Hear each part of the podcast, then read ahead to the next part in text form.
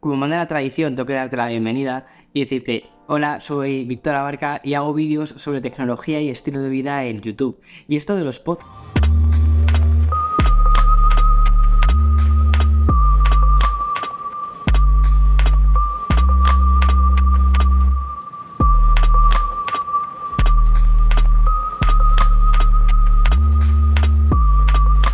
nuestra pues nuestra cultura, nuestra forma de ver el mundo. Y por eso, o sea, por eso tiene sentido este, este podcast, más allá de los vídeos tradicionales ¿no? que hago en el canal principal.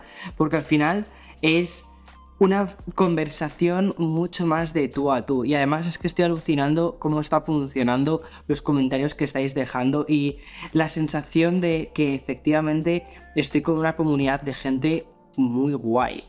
Pero mm, eso, o sea, por eso, por eso me apetece que tú y yo nos sentemos semana tras semana a hablar sobre, sobre lo que más nos gusta. Y lo que más nos gusta, obviamente, es la tecnología. Así que vamos a darle al lío. No sé cómo ha estado tu semana. Mi semana la verdad es que ha sido un verdadero caos. Estamos preparando varios vídeos para esta semana que entra. Eh, algunos vídeos, de hecho, son, son un vídeo sobre la inteligencia artificial, otro vídeo sobre el uso de Windows. Eh, son vídeos muy interesantes que estoy trabajando muchísimo a nivel de guion y están siendo en algunos casos un verdadero reto. Y luego, es que, o sea, te lo juro, pensaba que marzo iba a ser un mes súper tranquilo. Y dije, ah, marzo está echado, así pimpa, cuatro cosas y está echado. Pero en absoluto, o sea, marzo está siendo uno de los meses con más curro que he tenido en mucho tiempo. Y es solo el principio del 2023. Este 2023 está siendo una verdadera odisea. Yo creo que, porque, ¿sabéis un poco lo que ha pasado? Yo creo este año.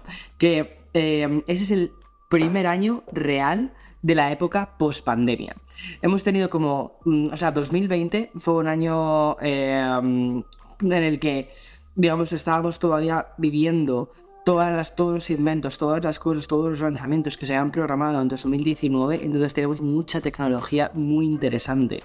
Tuvimos, eh, bueno, pues lanzamientos potentes, tuvimos, además hubo para el mundo de la tecnología, hubo un momento muy clave y es que la gente estaba en casa y necesitaba ordenadores, necesitaba teléfonos, necesitaba tecnología con la que mantenerse conectada. Entonces, ya no solo el canal de YouTube, mi canal de YouTube en 2020 lo petó, arrasó, subió muchísimo, sino que la industria tecnológica en general, bueno, escucha, cuando digo lo petó, o sea, a ver, no pienses que sea aquí en Rubius, o sea, eh, o sea, dentro de mi, dentro de mi mundo, ¿sabes? No sé si me explico. Eh, pero había como un interés tremendo por todo lo que tenía que ver por la con la tecnología y creo que la forma de abordarlo, como lo hice en aquel momento, me parecía muy acertada porque sabía que había mucha gente que por lo general no estaba metida en el mundo de la tecnología y necesitaba esos productos, necesitaba un ordenador, una tablet con la que estar en contacto con sus seres queridos. Y entonces creo que el canal supo llegar en un momento muy interesante. Sin embargo, lo que después tuvimos fueron eh, las consecuencias de esa pandemia. A nosotros o a mí personalmente me llegó un poco más tarde porque, como te decía, es decir, la gente estaba interesada en, lo que tenía que contar en el canal. Sin embargo, al final mi canal bebe mucho de los lanzamientos estacionales, es decir, bebe mucho de una industria. Y es que esta industria, la industria de la tecnología, tiene que intentar seguir manteniéndose relevante para que yo pueda publicar contenidos relevantes e interesantes. Y lo que sucedió es que durante varios años, pues 2021, eh, 2022, sobre todo, sobre todo, sobre todo en 2022, los lanzamientos eran muy parecidos a los de los años anteriores. Estábamos viendo lanzamientos casi con cuentagotas de las cosas que eran interesantes. Entonces, obviamente, ya no solo es que el mundo tecnológico se resintiese, sino que también canal se resintió. Incluso eh, empresas que son como intocables en el mundo de la tecnología vendieron menos, disminuyeron sus expectativas de ventas, porque dijeron, es que, mmm, chiquis, ya el interés no está ahí. O sea, la gente tiene otro tipo de preocupaciones. Y sobre todo también porque las empresas no estaban sacando productos que hiciesen que la gente comprase productos. Sin embargo, de vez en cuando, bueno, que bien hilado, ¿eh? Y esto, cuidado, o sea, esto no lo había puesto en el guion así de tan bien hiladito que te voy a decir, ¿eh? Pero, eh...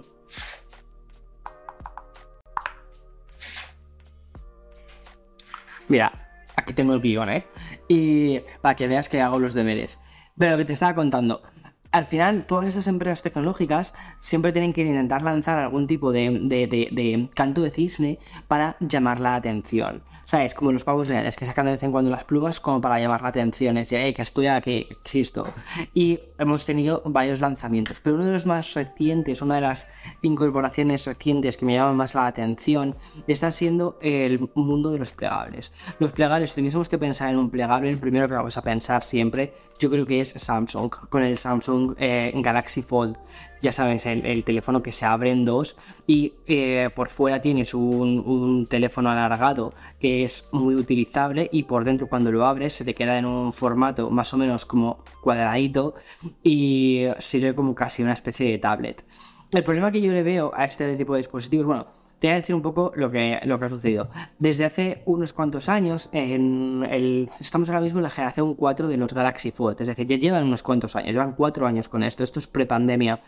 Eh, y después sacaron los, los eh, Flip, que son los teléfonos que se abren así, como muy, muy, parecido como al Motorola Razer, que tuvimos hace ya un montón de años y que actualmente también se abre así, o sea, es un formato muy muy parecido, un teléfono así de concha que tiene pantalla adentro y que se pliega, no son dos pantallas, sino que se pliega. Entonces, es muy interesante ver todo esto porque em, la gente, el consumidor, está interesándoles, pero no les está interesando tanto el Fold, lo que les está interesando, más es el Flip. Pero tampoco es que sea un mercado hiper masivo, no es que veas flips por todas partes, no es que veas son los teléfonos más vendidos dentro de lo que son los plegables, pero no es el teléfono más vendido. Al final, los teléfonos más vendidos que los hemos tenido hace nada en la lista, 8 de los 10 más vendidos son teléfonos de Apple, son iPhones. Ya sea el primero, de hecho, creo que es un iPhone 13, el teléfono más vendido del 2022. Es un iPhone 13, o sea, para que entendamos un poco la magnitud de eh, esta industria y de realmente lo conservadores que somos a la hora de elegir nuestros dispositivos. Y esto, los Fold y los Flip y los teléfonos plegables en general, es una tendencia que hemos ido viendo en más, o sea, creciente en el resto de fabricantes y es lo que te iba a decir cuando fui al eh, cuando fui al evento de, Barcelona a Mobile World Congress era alucinante porque todas las empresas de teléfonos sacaban una versión específica, o sea, sacaban una versión propia de, de su Fold. Honor tenía su propio Fold. Oppo, que fue de hecho el que más me gustó, tengo que serte sincero, tenía su, propio, su propia versión de un plegable grande, de un Fold, y también sacó una versión plegable de un Flip. Eh, Xiaomi también tenía una. O sea, estas, digamos, estas tres son las que me vienen así como en mente directamente. Pero hay una cosa que me llama mucho la atención de esto. Y el motivo pues, quizás es el que el de el de Oppo es el que me gusta más de, todo, de todos estos. Incluso más que el de Samsung. Es eh, todos los teléfonos eh, tienen siempre, son pantallas como muy alargadas y luego eh, la pantalla cuando la abres, ¿vale? Simplemente por, la, por las propias dimensiones del dispositivo es como más cuadrada, no se te hace rectangular.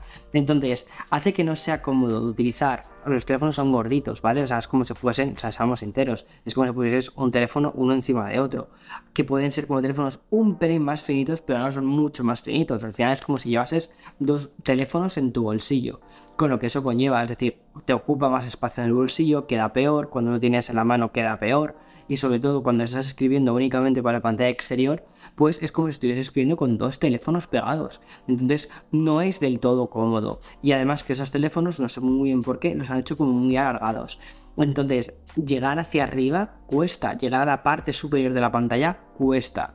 Y luego, otra cosa que también cuesta es el precio. No son teléfonos económicos, está en torno a los 1800, cerca de los 2000 euros estos teléfonos. Entonces, la inversión que tienes que hacer es muy tope, es muy tope. Eso, o sea, tienes que pensar, o sea, al final es lo que te cuestan dos teléfonos, si lo pensamos. Y muchas veces las cámaras que les meten a estos teléfonos no son las mejores. Por ejemplo, sí que me gusta lo que está haciendo Samsung con sus eh, Fold, porque además te permite utilizar un lápiz, tiene ahí como unas cuantas cositas, con más tipo notas, un bloc de notas, y es bastante, bastante curioso lo que hacen. Eh, pero luego cuando lo abres, es decir, al final la magia de estos teléfonos es una vez que los abres. Y al abrirlos lo que te encuentras es con una tablet casi cuadrada, como con, una, con un eh, aspecto 4 tercios. El problema de ese tipo de aspectos 4 tercios es que está muy bien, por ejemplo, para leer contenido. Si quieres ver una web, tienes acceso a prácticamente todo. Incluso si quieres trabajar con multitarea, es más o menos una multitarea un poquito más em, productiva una multitarea como si la realizases, por ejemplo, con una, em, con una pantalla vertical en la que divides parte arriba, parte abajo. O sea, entiendo que tenga como su atracción, que, que haya mucha gente que diga, pues esto me llama la atención, esto me gusta como, me gusta como, cómo se ve inicialmente. Pero el tema es que al final no termina de ser demasiado cómodo cuando lo estás utilizando en el día a día, porque te digo, si lo utilizas solo con la pantalla exterior, al final es un teléfono demasiado grueso. Y si lo abres, tienes ya sí o sí que utilizarlo con las dos manos. Y al utilizarlo con las dos manos, tampoco creas que es tan cómodo, ¿vale? Porque al final es como si tuvieses una pantalla, pero que a veces se, gira, se tuerce, se tal, ¿vale? Y además tienes un poquito, se nota un poquito el ribete del centro. A ver, esto los puristas de tecnología, ¿vale? Siempre hablan de como de, que se nota un poquito el, la, bueno, el de abrir y cerrarlo que se nota la parte central. A mí es una cosa que tampoco me importa y que considero que cuando ya llevas un rato utilizándolo, es algo que se te olvida completamente. Pero lo que no se te olvida, por ejemplo, es que cuando quieres ver un vídeo de YouTube, ¿vale? Algo que hacemos en nuestro día a día, pues tienes unas franjas superiores e inferiores muy gruesas. No estás aprovechando el 100% esa pantalla más grande, como sé que, por ejemplo, puedes aprovecharlo en, una tablet, sino que estás eh, desaprovechando muchísimo margen, muchísimo espacio de pantalla, básicamente porque los vídeos están grabados en 16 novenos, al menos como se publican en YouTube. La mayoría de las veces, ¿vale? También está el 21 novenos, que es incluso más alargado. Y el problema de todos estos vídeos es que al final lo que estás metiendo es muchísimo espacio tanto en la, en la parte superior y en la parte inferior. Es como, mira, para que te hagas una idea, ¿te acuerdas de las teles de 4 tercios? Las teles de tubo, antes de que llegásemos a la época de las teles más planas y que después hicieron las teles más, más eh, o sea, con más espacio, o sea, 16 novenos, más panorámicas, más estilo cine. Vale, ¿qué pasaba cuando veías una película en una tele 4 tercios, porque tenías unas franjas superiores e inferiores gigantes y al final veías la película casi miniaturizada, ¿no? Pues es un poco lo que sucede ahora mismo con ese tipo de pantallas, que estás viendo las que estás viendo el contenido como miniaturizado. Y a mí personalmente eso que yo consumo bastante contenido desde el teléfono no me parece en absoluto cómodo. Quizás para utilizarlo en contenido vertical, bueno, cuando lo usas en contenido vertical, por ejemplo en TikTok, te sucede lo mismo, es decir, los vídeos en 16 novenos, o sea, el vídeo está así en 16 novenos, o sea, cambia la, orientación simplemente. Y tienes márgenes muy, muy gruesos también en los laterales. Cuando lo utilizas simplemente en la pantalla exterior, ahí sí, ahí puedes utilizarlo, puedes ver un vídeo perfectamente ahí.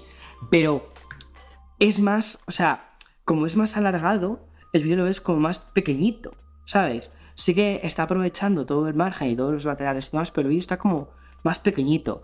Entonces, eh, al final dices, no es el formato de pixels más, o no es el formato de pantalla más eficaz para consumir contenido multimedia. Entonces, o sea, contenido multimedia, ¿vale? No contenido, por ejemplo, de web tienes que pensar mucho en el uso que tú haces de este tipo de dispositivos. Los vas a utilizar para ver noticias, los vas a utilizar para ver, eh, por ejemplo, documentos, Word, Excel, PowerPoint. Entonces sí, entonces están, creo que pueden estar bastante bien. Pero tampoco es que te vayas a poner a retocar o editar o a trabajar en un Word desde tu teléfono móvil, porque es lo que es, no deja de ser un teléfono móvil. Luego puedes conectarlo a un teclado, puedes conectarlo en el caso de Samsung, puedes conectarlo a una pantalla y sacar casi casi un sistema operativo bastante competente, ¿vale? Con el Samsung Dex este. Eh, pero aún así no es, o sea, no deja de ser un teléfono móvil. Y aunque actualmente el teléfono móvil es nuestro hub, es lo que utilizamos en nuestro día a día y probablemente es el dispositivo que más usamos en nuestro día a día Aún así, hay muchas tareas que seguimos necesitando de un ordenador con un teclado y un ratón, un trackpad completo para poder hacer cosas. Y em, por eso creo que realmente los plegables no han terminado del todo de despegar. Eso y que luego además tiene un sentido de fragilidad bastante importante. La gente está invirtiendo 2.000 pavos en un teléfono y al final es un teléfono que les está durando pues un año porque si miras en las páginas de reventa, miras en eBay, miras en, un montón de páginas eh, de ventas de teléfonos, y ves que, por ejemplo, el Samsung Galaxy del año pasado, de hace dos años, se le nota muchísimo, incluso con la pantalla apagada, se nota muchísimo, ¿vale? la doblez de abrirlo y cerrarlo muchas veces. Entonces, aunque efectivamente hacen un montón de test y hacen un montón de pruebas y, todo esto, no deja, de, no deja de tener una fragilidad. Y al final cuando te gastas en un teléfono 2.000 euros, lo que quieres es que te dure lo máximo posible. Piensa que, por ejemplo, ahora mismo un iPhone le está durando a la gente 5 o 6 años. Entonces son teléfonos que tienen un precio elevado, pero que tiene, por ya solo por las actualizaciones, eh, muchísimas eh, actualizaciones, entonces va a tener una vida útil bastante grande, sino que además suelen funcionar de forma fluida durante bastantes años. Cuidado, Android también se está poniendo mucho las pilas y creo que Google con los Pixels están haciendo algo también tremendamente bueno, que es seguir un ritmo de actualizaciones muy frecuente. Pero me parece muy interesante porque yo creo que esto es algo que mucha gente no piensa, mucha gente se queda únicamente en la parte del brilli brilli, ¿sabes? En la parte del es plegable, pero no está pensando en cuánto tiempo me va a durar, eh, voy a ver realmente el contenido, voy a hacer un uso lógico de este dispositivo, este dispositivo se adapta a lo que yo necesito y no yo me estoy adaptando a este dispositivo y esto me pasó mucho, como te decía, en el World Congress, que llegas allí y dices, wow, espera, ¿cómo mola esto? ¿no? ¿Cómo mola este teléfono que se despliega, que hace esto, que hace lo otro, que hace pam, pam, un montón de cosas? Pero que al final en tu día a día dices, si es que lo que quiero casi es que el teléfono ocupe lo mínimo posible. He estado utilizando estos días el, iPhone 13 mini, hice un vídeo sobre eso además, y es que me siento muy cómodo utilizando el iPhone 13 mini. A ver, realmente me echo de menos siempre la cámara del iPhone 14 Pro, no, no de Pro Max, Pro. Y al final es el teléfono al que he vuelto, ¿no? al iPhone 13 Pro pero porque, perdón, el iPhone 14 Pro, pero porque tiene esa cámara extra y demás. Pero te lo juro, no es por el extra de tamaño de pantalla, a pesar de que yo utilizo el iPhone una barbaridad, utilizo el teléfono una barbaridad para publicar, para editar fotos, para, para estar en contacto con, con, el equipo. O sea, lo uso una barbaridad. Y aún así, considero que cuanto más pequeño el teléfono, por una parte, mejor. Porque lo que quieres es que te ocupe menos en el bolsillo, que sea más cómodo de utilizar en el día a día que puedas utilizarlo con una sola mano. Saber que la tecnología, para mí el concepto, o, lo ideal para mí de la tecnología es que desaparezca en tu día a día. Eso sería como brutal, es decir, una tecnología que no molesta, que no interrumpe, no está ahí diciendo, eh, mírame, mírame, mírame, hazme caso, hazme caso, sino que va poco a poco desapareciendo en tu día. Y la forma de que desaparezca es que se integre la tecnología en ti. O sea, cuidado, en ti no, no estoy diciendo que te hagas un que te conviertas en un cyborg. Mm. No, está buenísimo. Sino que se me ha quedado frío ya, ¿eh? Pero está, muy bueno. Eh, no digo que te conviertas en antiguo, sino que integres poco a poco la tecnología y que sea esta la que se adapta a ti y no tú la que te tienes que adaptar a ella. Eso me parece que es como la forma más inteligente de hacer un uso razonable y sobre todo poder entender cuando lo que me están queriendo vender es marketing, cuando lo que me están queriendo vender son luces de neón, ¿vale? Y colorines y, y, mm, confeti, o cuando realmente es algo revolucionario. Esto es algo que me llama mucha atención de los vídeos de YouTube y de los comentarios de YouTube. Eh, en muchos de los vídeos que me hablan de, ¿cómo se llama? Invención o revolución. Eh, mm, ¿Cómo me dicen? Eh, bueno, como que eh, han, inventado algo como wow, increíble, ¿no? Como llevan mucho tiempo sin revolucionar, eso es un comentario como muy típico hacia, hacia eh, empresas que son más conservadoras a la hora de, lanzar productos. Por ejemplo, Apple. Apple, eh, Apple para España, Apple para el resto del mundo.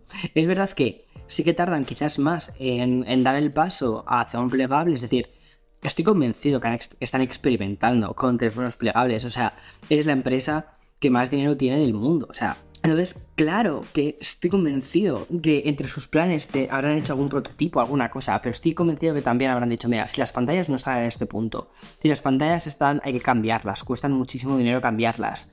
Eh, cada dos años mm, vamos a tener como problemas de, rajitas, las pantallas o lo que sea. Y luego el uso en el día a día no es tan tan tan interesante. Por eso creo que están esperando eh, con el lanzamiento de los plegables. ¿Lanzarán? Pues puede ser que lancen. Pero estoy convencido de que cuando lo lancen será porque la tecnología está ahí. Porque em, la tecnología está ahí para desaparecer. ¿sabes? Si me explico, para ir reduciendo cosas y porque efectivamente el usuario está ahí, pero no tanto por el hecho de, hey, somos los primeros, hemos sido los primeros que hemos lanzado esto. Y eso es una cosa muy interesante porque me da justo paso a lo siguiente, a las gafas de realidad virtual, realidad aumentada, realidad virtual, bueno, y ya iremos realidad mixta, ya iremos viendo qué termina sucediendo con esto y yo creo que no vamos a tardar demasiado. Y es que con la realidad virtual, realmente llevamos ya muchos años con la realidad virtual.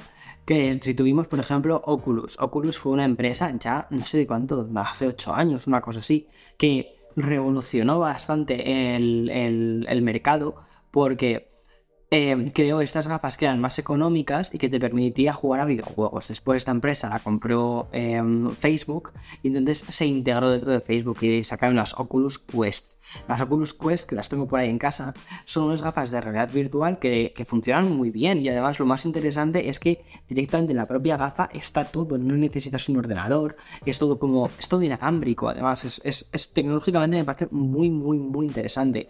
Sin embargo, aunque han funcionado, no terminaron de no han terminado de entrar en el público masivo, a pesar de que las Quest 2 sí que han sido como más éxitos, sobre todo durante la pandemia. Pegaron muy fuerte las Quest 2, pero no han sido como ese éxito, yo creo que se esperaba de la realidad virtual, de esa revolución. Eso, es revolucionario.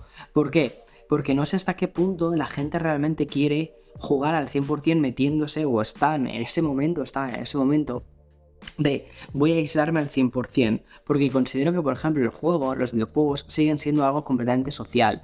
Es algo que haces con gente, ya sea online, que eso, bueno, podrías jugarlo online. Lo que pasa es que la tecnología para ese tipo de juegos que mueven tantísimos polígonos, que mueven tantísimo realismo, no estaba todavía ahí. Em, y luego, por otro lado, considero que a la gente también le gusta, le sigue gustando, al menos hablo por mí, ¿eh? De sentarte en el sofá con tu pareja, con tu amigo, con quien sea, con tus amigos y echarte unas partidas a Mario Kart. ¿Por qué funciona tan bien Mario Kart? Porque el Mario Kart es, es una fantasía. Sigue siendo un juego que la gente que crecimos con Mario Kart en los 90-2000 seguimos jugando junto con nuestros sobrinos, primos eh, que tienen 10 años. Es decir, mi, sobrina, eh, perdón, mi prima, eh, me, llevo muy poca edad con mi tío. Entonces, para mí es como, es, una, es como hermano mayor, tío, es como muy. porque me llevo muy, muy pocos años. Entonces, con, mi, con, mi, con mi prima, me llevo. Mm, o sea, bueno, me llevo un montón de años, pero eh, ¿cuántos tiene? Nueve años, creo. Y entonces jugamos al Mario Kart. Y me flipa el hecho de decir, wow, espera, que yo tengo 32 años, estoy jugando al mismo juego que ella, que tiene 9 y le encanta. Y es un juego que sigue estando ahí. Pero lo que le gusta es jugar en compañía, jugar en plan rollo a picarte, uno contra uno, jugar con más gente, cuando eh, también juega mi tío, cuando juega también mi madre. Es, es algo como que nos gusta, ¿sabes? En plan rollo sentarte y echarte una partida. Y es casi, es intergeneracional, o sea, es brutal. ¿Y por qué? Porque creo que seguimos queriendo jugar en compañía de las personas, queremos jugar al lado. Y las gafas de realidad virtual es algo que te llama mucho la atención inicialmente, te lo pones, desconectas, flipas un rato y dices wow, pero luego te las quieres quitar y al final terminas jugando con una pantalla. Porque creo que hay una parte como que seguimos rechazando, que no termina de responder al 100% del ¿para qué es esto? Que eso creo que es una cosa, es una, es una pregunta o es una respuesta que se debería hacer mucho la industria de la tecnología. ¿Para qué sirve realmente esto? ¿Qué problema está resolviendo esto? Eso es importantísimo, él. ¿Qué problema humano resuelve esto? No qué problema generamos, ¿vale? Por parte de la industria tecnológica y después te vendemos la solución, sino qué problema humano realmente está resolviendo esto. Y la realidad virtual, en este caso, en el caso de los videojuegos, creo que no está resolviendo un problema real y que por eso eh, no ha tenido esa aceptación y lo metería dentro de estos flops. Eh, entiéndeme flop, ¿vale? Porque creo que va a haber un resurgimiento de esto. Pero de estos flops de la tecnología que pudo ser y nunca llegó a ser. ¿eh? Me gusta como título del episodio. Hmm, quizás le pongo ese título. Pero bueno, más o menos creo que pillamos la idea, ¿no?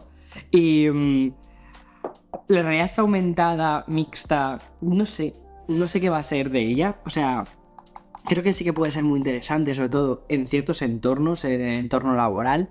Pero, por ejemplo, justo esta semana o la semana anterior, veíamos como las Google Glass, o sea, bueno, Google en 2016 creo que fue, o 2013 creo que fue cuando salieron. Eran como súper futuristas y era como, wow, o sea, esto qué pasada. Sin embargo, las Google Glass funcionaban fatal. Me acuerdo de probarlas en una feria de estas de tecnología y no me acuerdo cuál fue, la verdad. Las probé y dije, espera, pero ¿dónde tengo que mirar? Tengo que mirar hacia arriba, tengo que mirar hacia el lado, tengo que tal, y así, tal. O sea, tienes que poner, mm, tienes que interactuar de este modo. Y era como demasiado nerd, demasiado kiki, ¿sabes? Como para ir por la calle con ese dispositivo. No te atrevías a ir con ese dispositivo por la calle a menos que estuviese subiendo en Silicon Valley, ¿sabes? Y que aquellos salieron todo frikis entonces dices, bueno, pues uno más, pues no pasa nada. Pero en el mundo real, o sea, yo no me imagino entrar en una discoteca con las capas de estas. Bueno, primero porque me parece como súper inmoral, ¿sabes? Poderte grabar a la peña cuando se lo está pasando bien en una discoteca, que lo que quieres desconectar, estar a su rollo y estar con sus amigos y ya está. Sino, eh, um, a lo que voy es, eh, con el tema de las Google Glass, em, al final ha sido una tecnología que no se terminó, no terminó de cuajar en el público general. Luego las mm, hicieron un rebrand de, de todo esto y dijeron, vale, pues nos la vamos a llevar el entorno empresarial. En el entorno empresarial anteriormente había dos, estaban las Google Glass Enterprise Edition, que justo las acaban de cerrar ahora, y las HoloLens de Microsoft. Y ninguna de las dos ha terminado de despegar en, el entorno laboral, básicamente porque los costes son muy altos, son muy caras, y a segundo porque las aplicaciones que llevan están muy limitadas todavía. Creo que vamos a ver un despegue de este tipo de tecnología de realidad aumentada cuando Apple presente su realidad aumentada, si finalmente lo hace, su realidad aumentada, su realidad mixta, básicamente porque es una empresa que tiene como mucho músculo para hacer que los desarrolladores hagan aplicaciones para sus productos. Y en el momento en que hagan aplicaciones que solucionen necesidades reales de los humanos, no cosas que pueden llegar, no, sino necesidades reales de los humanos que tienen en este momento, en este preciso instante. Entonces creo que ahí es cuando sí que la realidad aumentada, mixta, puede petarlo mucho. Y otro ejemplo muy bueno con el tema de lo importante que son los desarrolladores para que estos productos sean un, un yay o un nai, ¿sabes? De es eh, básicamente es eh, los desarrolladores. Que los, que los desarrolladores entiendan lo que están haciendo y que sepan resolver cosas que efectivamente la gente quiere que se resuelvan, es decir, no que se, nos inventamos la, solución. Y un caso fue el Apple Watch. El Apple Watch me parece que es un invento muy, muy, muy, muy curioso. Mira, lo tengo cargando, y yo creo que ya debe estar cargado. Pero el Apple Watch es un invento muy interesante, ¿vale? Porque cuando surgió, ya existían otros relojes. Yo tenía el Pebble, el Pebble además con, tuve el Pebble de la, de la pantalla que era electrónica, de, de electrónica en blanco y negro. Después, a través de Kickstarter, eh, compré el Pebble de colores, que tenía una pantalla de colores, más o menos. Y me acuerdo que me compré uno, eh, compré uno para Aero y otro para mí. Y fue uno de los primeros regalos que le hice, me acuerdo, eh, a Aero, el Pebble me molaba mucho por el tema de las esferas, bueno, las esferas, las cosas que le podías poner. Era muy nerd, era muy, muy, muy, muy nerd. Y era como el sueño de todo nerd de tener ahí como el, este del inspector gadget. Te mandaba las notificaciones del teléfono, pero era muy limitado, ¿vale? Eh, pero por lo menos te, podías leer las notificaciones en el, en el.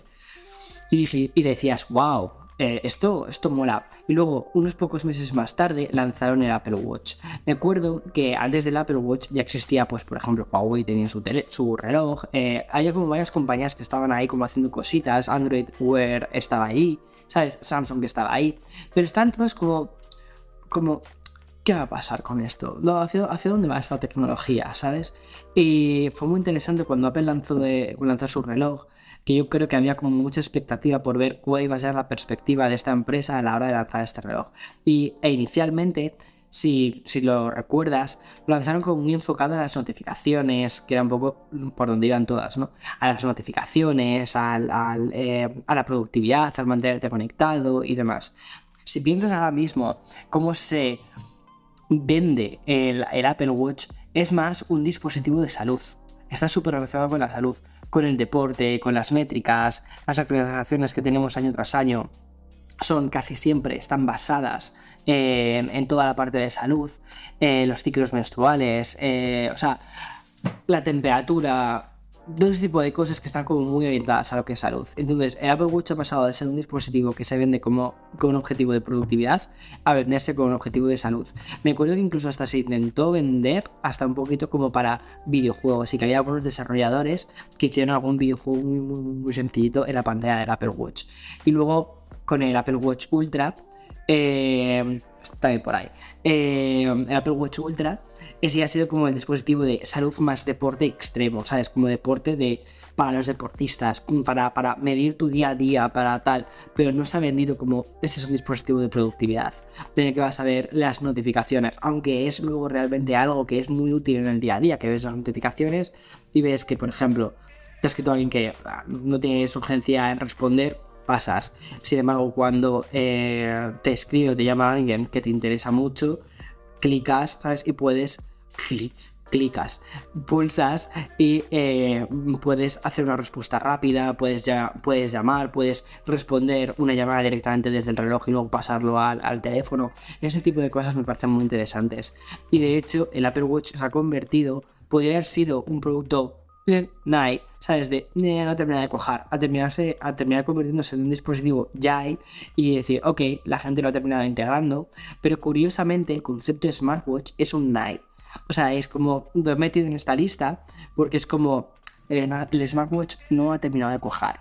Si lo piensas en todo lo que es el ecosistema Android, no ha funcionado.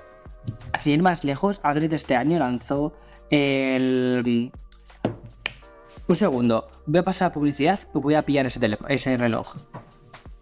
Por cierto, la publicidad sigue siendo mi curso de creadores.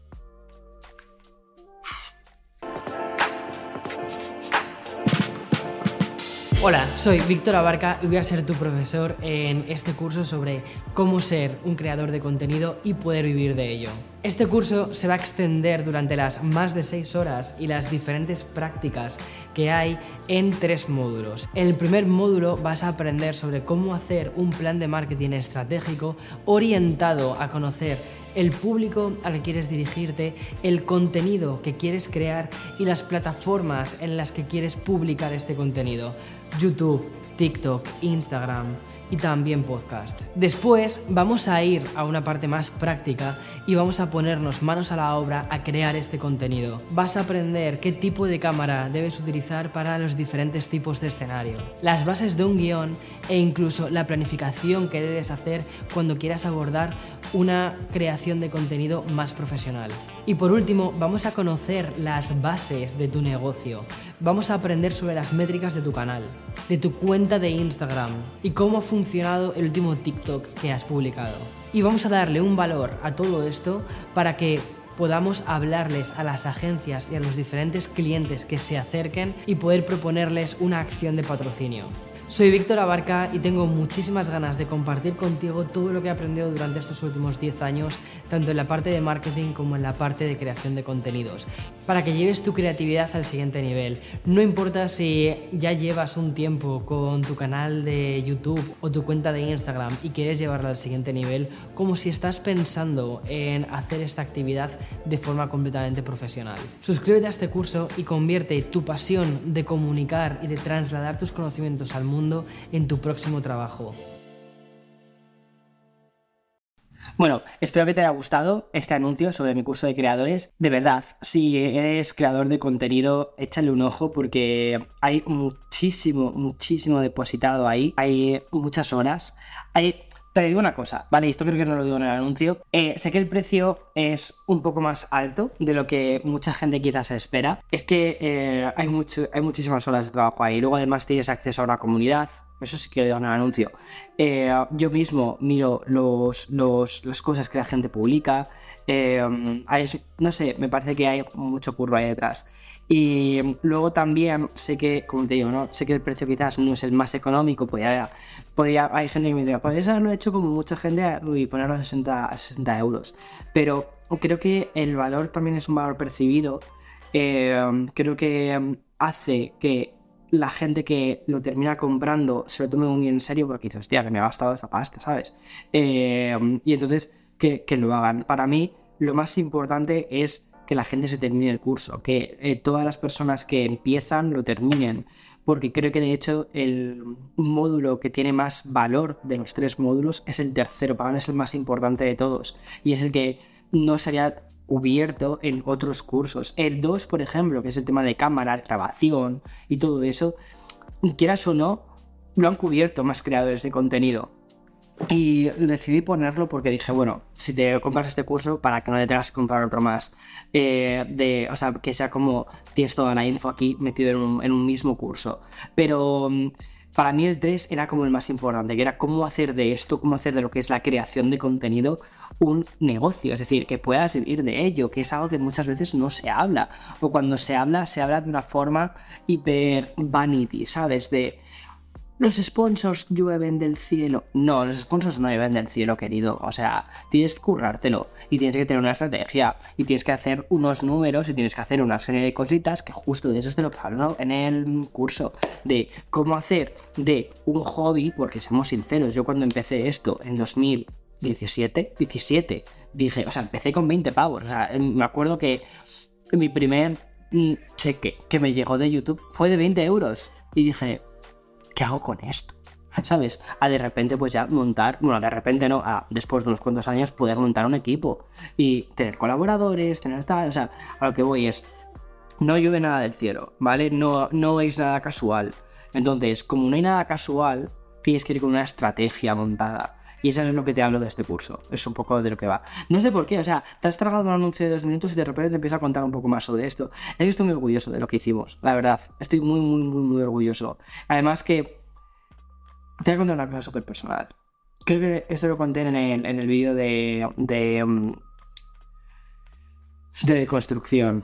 Eh, justo, bueno, cuando, cuando me senté nada más grabar, eh, o cuando me senté en el estudio, o sea, ya había estado trabajando en el, o sea, en este tal, sabía que, por ejemplo, sabía que mi abuela pues estaba ahí como... Pero no sé exactamente el estado, porque mis padres no estaban ocultando un poquito. Gracias. O sea, ellos ven el podcast. Eh, y justo me acuerdo que me senté eh, a grabar. Eh, Renzo, que era el cámara, estaba, dio justo a grabar y, y de repente me llegó un mensaje de mi madre. Me dijo, si puedes llámame. Y te lo juro, o sea, está grabada la reacción, ¿sabes? Está grabada. Y mm, me levanté, me fui a una esquina, llamé a mi madre, llamé a mi padre, obviamente, porque era, era su madre, mi abuela, por parte de padre y acaba de fallecer y joder, o sea, perdón, y además que es mi abuela, o sea, y estaba, eh, y estoy en otro, y estaba en ese estaba en otro país, ¿no? O sea, ellos estaban en España y yo estaba aquí. Y me acuerdo que mi madre me dijo una cosa que me, me llenó mucho de fuerza, de que me dijo, tú termina el curso, termina lo que tienes que hacer, ¿vale? Porque es lo que siempre haces, terminar lo que tienes que hacer. Y cuando hayas terminado, te coges un avión y vienes. Y dijo, pero haz las cosas bien. Y dije, hostia. Y por eso decidí hacer el curso bien. ¡Ay! ¡Ya está! ¡Ah! estaba hablando sobre tecnología y me pongo, en fin, relojes, smartwatches. Eh, este año el Pixel, o sea, Pixel Google lanzó este, que es el Pixel Watch, fue su primer eh, reloj inteligente después de, un montón de años. Eh, y, y la verdad es que no, lo, no lo analicé, ¿vale? A pesar de que lo tuve un poquitín antes, porque justo cuando salió tenía muchísimos errores, tenía muchos bugs. Y dije, es que esto no lo puedo analizar en ese estado. A veces que han corregido unas cuantas cosas, sin embargo, ahora lo tengo sin batería. Em, pero dije, es que no lo puedo analizar en este estado, porque me parece que el punto en el que ahora mismo se encuentra, las cosas que voy a decir de él, no le van a hacer justicia para un producto que tiene un recorrido mucho más, mucho más grande, ¿no? Y es un poco la sensación que tengo con todos los smartwatch de, que están integrados en el sistema Google, ya sea con, bueno, Tizen, Tizen ha terminado ya, o sea, Samsung ha terminado creándolos con Wear OS, que es lo de, lo de Google. Eh, pero es como que todavía no, no, están ahí porque se enfocan mucho a productividad, se enfocan mucho a tal, y este sí que tenía la colaboración hecha con Fitbit, porque Fitbit es de, es de Google, pero aún así no ha terminado de despegar, ha terminado, y de hecho te encuentras el reloj rebajado con 150 dólares en todas partes, siendo un reloj de esta misma generación, básicamente porque no ha terminado de cuajar en el mercado, y yo creo que es que no hay mercado para, para los relojes inteligentes, excepto para el Apple Watch, que curiosamente es el reloj más vendido dentro de lo que es la categoría reloj del mundo. O sea, y compitiendo incluso con eh, relojes no inteligentes, con Rolex, con Patek Philippe, con... ¿Sabes? Con este tipo de marcas. No les mucho la atención y creo que el motivo es porque ya no te venden un reloj, lo que te venden es una respuesta a una necesidad, que es no es mirar la hora, no es mirar las notificaciones, sino es saber el estado de tu salud y mantenerte activo y vender de ese estilo de vida saludable al que todo el mundo realmente aspiramos, todo el mundo queremos estar más saludables, todo el mundo queremos cuidarnos, prácticamente casi todo el mundo quiere cuidarse, ¿vale? Entonces es como, ¿quién no quiere cuidarse? Muy poquita gente. Entonces, para todos los demás, ahí se les vende la experiencia de Apple Watch. Sin embargo, no todo el mundo quiere ser hiperproductivo. ¿Sabes qué? La diferencia es muy... O sea, hay una diferencia. No todo el mundo prioriza su productividad, la productividad, cuando hablas de la productividad, la productividad no es sexy. ¿Sabes? Tú piensas dices, ¿qué sexy es la productividad? Terminar todas mis tareas y responder los mails. No. Lo que dices es, qué guay es cuidarse, qué guay es priorizarte, qué guay es, es hacer deporte, ir a las montañas, respirar aire libre, tener tu circulito de tal, tu salud mental, tus ciclos menstruales, eh, todas estas cosas controladas, lo que hace que tú seas tú. Ya está. Y ahí han sido muy inteligentes. Ya para ir concluyendo, también quiero decir que, aunque parece que muchas veces Apple em, no se equivoca en estos yais or nights, de, también ha tenido flops. Es decir, y para mí un, un, un invento que tenía mucho hype. Y que yo mismo, ¿eh? Yo mismo le metí bastante hype. Fue la Dynamic Island. Eh, la isla dinámica que nos encontramos únicamente en la serie Pro de los iPhone 14, aunque es muy curiosa, es, visualmente es llamativa, cambia un poquito el rollo de, de, cómo es la pantalla frontal, de cómo es la imagen, la visualización frontal del teléfono, y además le da mucho carácter a un teléfono, que eso es una cosa muy importante. Es decir, cuando tengamos un folio completamente en blanco, que al final yo creo que iremos por ahí, los teléfonos habrán perdido completamente su identidad. Y cuando un teléfono pierde su identidad, cuando se vuelve genérico, es cuando se vuelve aburrido. Y cuando se vuelve aburrido, prescindible o reemplazable o sustituible por otra marca, es cuando las marcas tienen un problema. Sin embargo, cuando son fácilmente reconocibles, ahí es cuando la marca lo tiene todo, lo ha conseguido, lo ha logrado. Creo que actualmente hay dos marcas que lo están haciendo muy bien a nivel visual, que son Nothing en la parte de Android, ¿vale? Porque creo que eh, saben mantener muy bien. Y llevan nada, llevan cuatro productos en el mercado, tienen cuatro, tres, tres auriculares y un teléfono móvil. Pero reconoces todos los patrones de diseño entre los productos y eso hace que tú veas la marca y digas, ese es un producto de Nothing. Si pilotas un poco de tecnología y si no pilotas de tecnología, vas a decir, esos productos son de la misma marca. No sé cómo se llama, pero esos productos son de la misma marca. Y otra empresa que también lo hace así es Ice Apple, porque sabe Mm, enseñarte, sabe mostrarte y sabe hacer que reconozcas estos productos. Y la Dynamic Island es eh, en parte justo eso. Es un intento de que reconozcas el producto incluso en la parte más genérica que existe, que es la pantalla. Las pantallas las fabricará Samsung, LG. Ahora mismo estoy un poco liado con quién hace cada componente de los productos porque es un poco difícil saber, saberlo porque sé que han cambiado de distribuidores y demás. Pero al final lo que sí que, lo que, sí que ves es que un una cosa tan genérica como una pantalla, de repente encuentras una señal de identidad. Y esa señal de identidad es la Dynamic Island. Al menos los modelos 14 Pro o los modelos no Pros de, los, de la generación 14, lo que te encuentras es el notch. Y el notch también es hiper reconocible porque llevan desde el iPhone 10 eh, con, ese, con ese notch. Y me dirás, ¿Y por qué, Víctor, consideras que es un poquito más flop o que no ha terminado de entrar demasiado en el mercado? Vale, A mí me gustaba bastante la Dynamic Island. Me parecía que la propuesta era bastante era muy inteligente, de hecho, porque lo que haces es, tienes en la parte superior un problema, que es, necesitas poner los sensores de las cámaras, um, los, los infrarrojos, todas estas cosas, necesitas ponerlos en la parte superior, todavía la tecnología de la que ellos disponen no les permite ponerlo debajo de la pantalla sin que la pantalla quede como rara, ¿sabes? Entonces tienen al final esa especie de cápsula y un puntito al lado. ¿Y qué deciden hacer? Deciden juntarlo todo, crear una especie de isla, ¿vale? Y darle un dinamismo a esa isla, hacer que esa isla forme parte a través del software de lo que es la experiencia del dispositivo. Ya no solo eso, sino que puedas interactuar con esa isla. No solo que sea un elemento visual, sino que sea un elemento que puedes interactuar con él.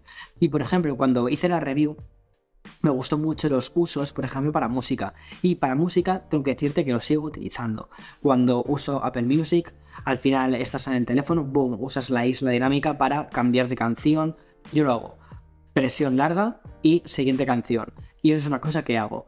Eh, sin embargo, me esperaba que los desarrolladores hiciesen más cosas con esta, hiciesen, eh, incorporasen más aplicaciones a esta Dynamic Island, que pudieras tener más aplicaciones en, segundo plano y que tuvieses eso, ¿sabes? Como cuando tienes música y tienes la parte de temporizador que se te abra así como una cosa a, un lado, como que tienes ahí como diferentes notificaciones, diferentes burbujas, sabiendo el estado de cómo están las cosas. Bueno, pues me esperaba que fuesen a ir más desarrolladores por ahí. Sin embargo, ha sido algo que no me he encontrado.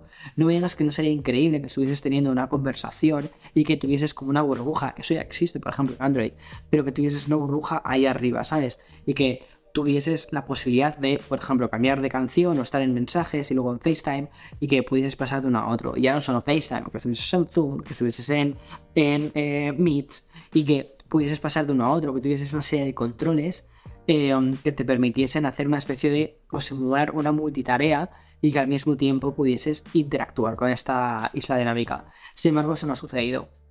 Y al final las, aplicaciones, las dos únicas aplicaciones que creo que mejor lo hacen es Apple Music y también eh, Maps de, Apple, que ahí sí que me gusta porque te marca las direcciones. Estás caminando, estás tal, y te marcan la parte superior las direcciones. Ahora tienes que ir por aquí, ahora tienes que ir por allá. Cuando incluso estás revisando un documento o estás, es como si fuese una notificación, ¿vale? Pero dentro de esa isla dinámica. Es algo que me gusta, la verdad, eso es algo que me gusta. Pero creo que podría haber tenido mucha más continuidad por parte del mercado y por eso lo, meto dentro de la lista de aquellas eh, avances tecnológicos que podían haber sido revolucionarios y no lo han sido al 100%. Y en parte, como te dije antes, y ya cierro todo el círculo de este podcast, la gran, o en gran medida, todo esto es, es por los desarrolladores. Si los desarrolladores entienden el motivo de por qué está eso y qué pueden hacer con eso, entonces es cuando, boom, se crea la magia. Si no, al final lo que termina sucediendo es que bueno, pues no terminan de entenderlo, no terminan de saber muy bien qué hacer con ello y dicen, pues, no he dado la respuesta a la aplicación que yo quiero crear o a la solución que quiero desarrollar de software. Y al final se termina abandonando. Por eso es muy importante, por eso es muy importante siempre pensar cuando hay un producto, cuando se lanza un producto, qué apoyo va a tener por parte de los desarrolladores, pero no por parte de la propia empresa en sí, sino por parte de los desarrolladores third party. Me parece que es fundamental y hace que algunos inventos, incluso como por ejemplo la consola está, eh, la Playdate, que es una videoconsola chiquitita, ¿no? Que está desarrollada de hecho por DDH Engineering, los mismos que han hecho, es que el mundo, es que el mundo está hiperconectado, o sea, los mismos que han hecho eh, Nothing, ¿vale? Están también metidos dentro del, board de, Nothing, eh, Teenage Engineering, Engineering hicieron esta consola, la Playdate, no acuerdo junto con otro estudio más, y el diseño del producto todavía no la tengo, eh. o sea, estoy en la lista de espera.